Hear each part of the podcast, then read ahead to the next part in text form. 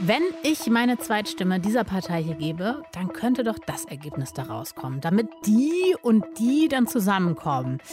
Hm, wie mache ich das am besten? Gibt ja Leute, die überlegen gerade, wie man strategisch klug wählen könnte bei der Bundestagswahl am 26. September. Ob das überhaupt geht und wenn ja, wie? Das hört ihr jetzt. Deutschlandfunk Nova. Kurz und heute mit Jenny Gärtner. Also eigentlich kann es ja ganz einfach sein. Man hat eine Lieblingspartei und die wähle ich dann auch mit meiner Erststimme. Wenn ich den oder die Direktkandidatin dann auch noch gut finde, dann auch noch mit der Zweitstimme und fertig ist es. Ich hoffe dann einfach, dass diese Partei eben auch regieren darf. Aber manchmal hat man dann eben auch keine und wenn doch, heißt es ja nicht, dass ich auch die Koalition meiner Träume kriege. Es wird in diesem Jahr tatsächlich besonders kompliziert, weil wir zumindest laut den aktuellen Umfragewerten nur eine Koalition mit drei Parteien haben können. Deswegen ist doch gerade die Frage, lohnt es sich taktisch zu wählen?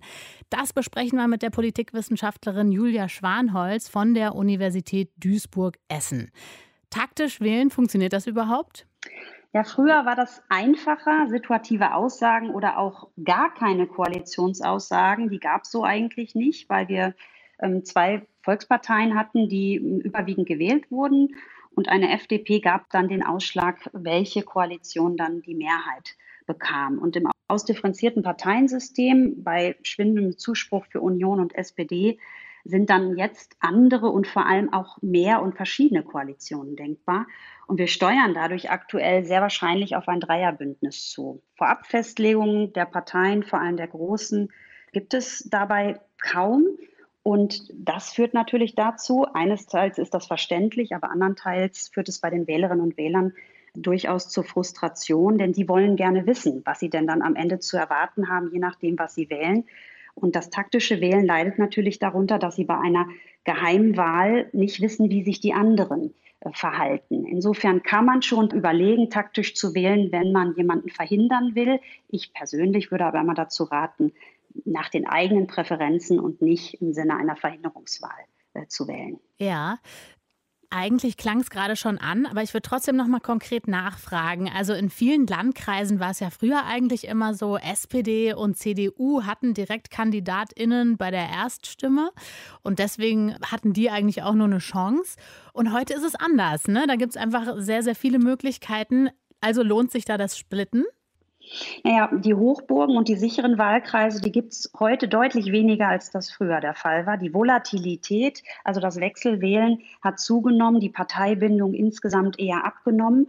Und wir sehen in den letzten Jahren auch durch den Aufschwung der Grünen, dass bei Landtagswahlen, Kommunalwahlen, Wahlkreise und Wahlbereiche durchaus auch von den Grünen gewonnen werden konnten. Also das heißt, dieses sichere für die beiden großen Volksparteien, das hat sich so ein bisschen aufgebraucht. Und das Splitting ist jetzt dabei eine Frage der eigenen Präferenzen. Bin ich für jemanden oder will ich jemanden verhindern? Und deswegen sollte man sich im Vorfeld auch klar machen, was für einen selber handlungsleitend sein soll. Okay, dann gehen wir es jetzt mal quasi praktisch an. Wir nehmen jetzt mal den Fall, die Umfragenwerte, die bleiben so, wie sie jetzt sind. Also fünf Koalitionen sind ja nach derzeitigen Umfrageergebnissen möglich. Vier davon unter SPD-Führung. Sagen wir jetzt mal, ich bin eher konservativ. Ich will kein linkes Bündnis. Wähle ich dann besser die Union, die FDP oder am Ende sogar die AfD? Hm, es ist richtig, dass wir rein rechnerisch fünf mögliche Koalitionen haben, aber vor dem Hintergrund, dass niemand mit der AfD paktieren will, das wird ja derzeit ausgeschlossen. Das muss man nochmal vorweg sagen, mhm. weil rein rechnerisch natürlich mehr Koalitionsmöglichkeiten theoretisch möglich wären.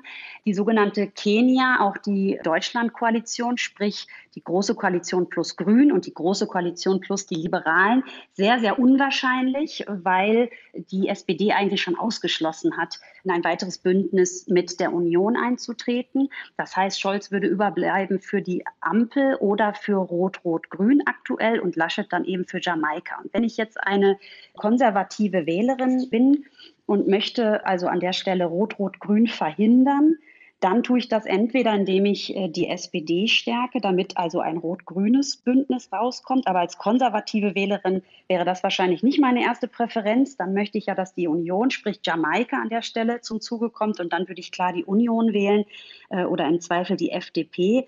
Und auf die Frage, wie es mit der AfD ist, wenn ich die AfD wähle, dann mache ich Rot-Rot-Grün oder Rot-Grün-Rot ist es eigentlich in der Reihung aktuell den Umfragen entsprechend wahrscheinlicher, weil ich ja dann damit auch die Union und äh, Laschet schwäche.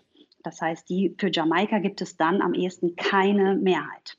Okay, das ist schon mal sehr, sehr gut aufgedröselt. Aber wie ist es jetzt, wenn ich zum Beispiel einen bestimmten Kanzler verhindern will? Also Scholz oder eben Laschet? Was mache ich dann?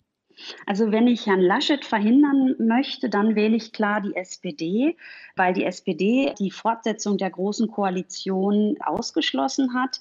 Wenn ich die Liberalen oder die Grünen wähle, um Laschet zu verhindern, dann kann es sein, dass es durch die Hintertür eben doch wieder passiert mit dem Dreierbündnis in einer Jamaika-Koalition mit Laschet an der Spitze. Und umgekehrt, wenn ich Scholz verhindern will, dann wähle ich klar die CDU, weil auch hier ist es so, dass ansonsten, wenn ich gelb oder grün wähle, ein rot-grünes oder rot-grün-rotes Bündnis oder eine Ampel eben möglich wären. Eine Frage finde ich auch noch ganz spannend. Das habe ich auch neulich erst im Freundeskreis diskutiert. Beim taktischen Wählen geht es ja vor allem auch darum, irgendeinen Kandidaten oder eine Koalition verhindern zu wollen. Ist es dann auch eine Möglichkeit oder eine Option, eine kleinere Partei zu wählen? Ja, man muss sich da immer die negativen Konsequenzen auch des taktischen Wählens nochmal vor Augen führen. Häufig kommen dabei dann am Ende doch irgendwie populistische oder Randparteien bei raus die sonstigen Parteien, da ist immer die Gefahr, dass sie nicht über die 5-Prozent-Hürde kommen, weil sie eben so klein sind. Und dann ist es in gewisser Weise eine verschenkte Stimme. Und das Allerschlimmste wäre natürlich Nichtwahl. Insofern, wenn man sich gar nicht entscheiden kann, dann vielleicht die sonstigen Parteien, bevor man gar nicht zur Wahl geht, weil die Demokratie immer ein hohes Gut ist und wir alle auf jeden Fall an die Urne gehen sollten.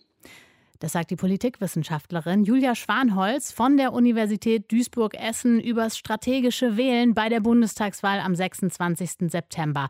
Und wenn ihr immer noch überlegt, hm, wen soll ich eigentlich wählen, dann könnt ihr auch gerne mal unsere Videoreihe checken. Ich würde nie. Wir haben nämlich mit den SpitzenpolitikerInnen gesprochen. Gibt's unter anderem auf deutschlandfunknova.de. Deutschlandfunk Nova. Kurz und heute.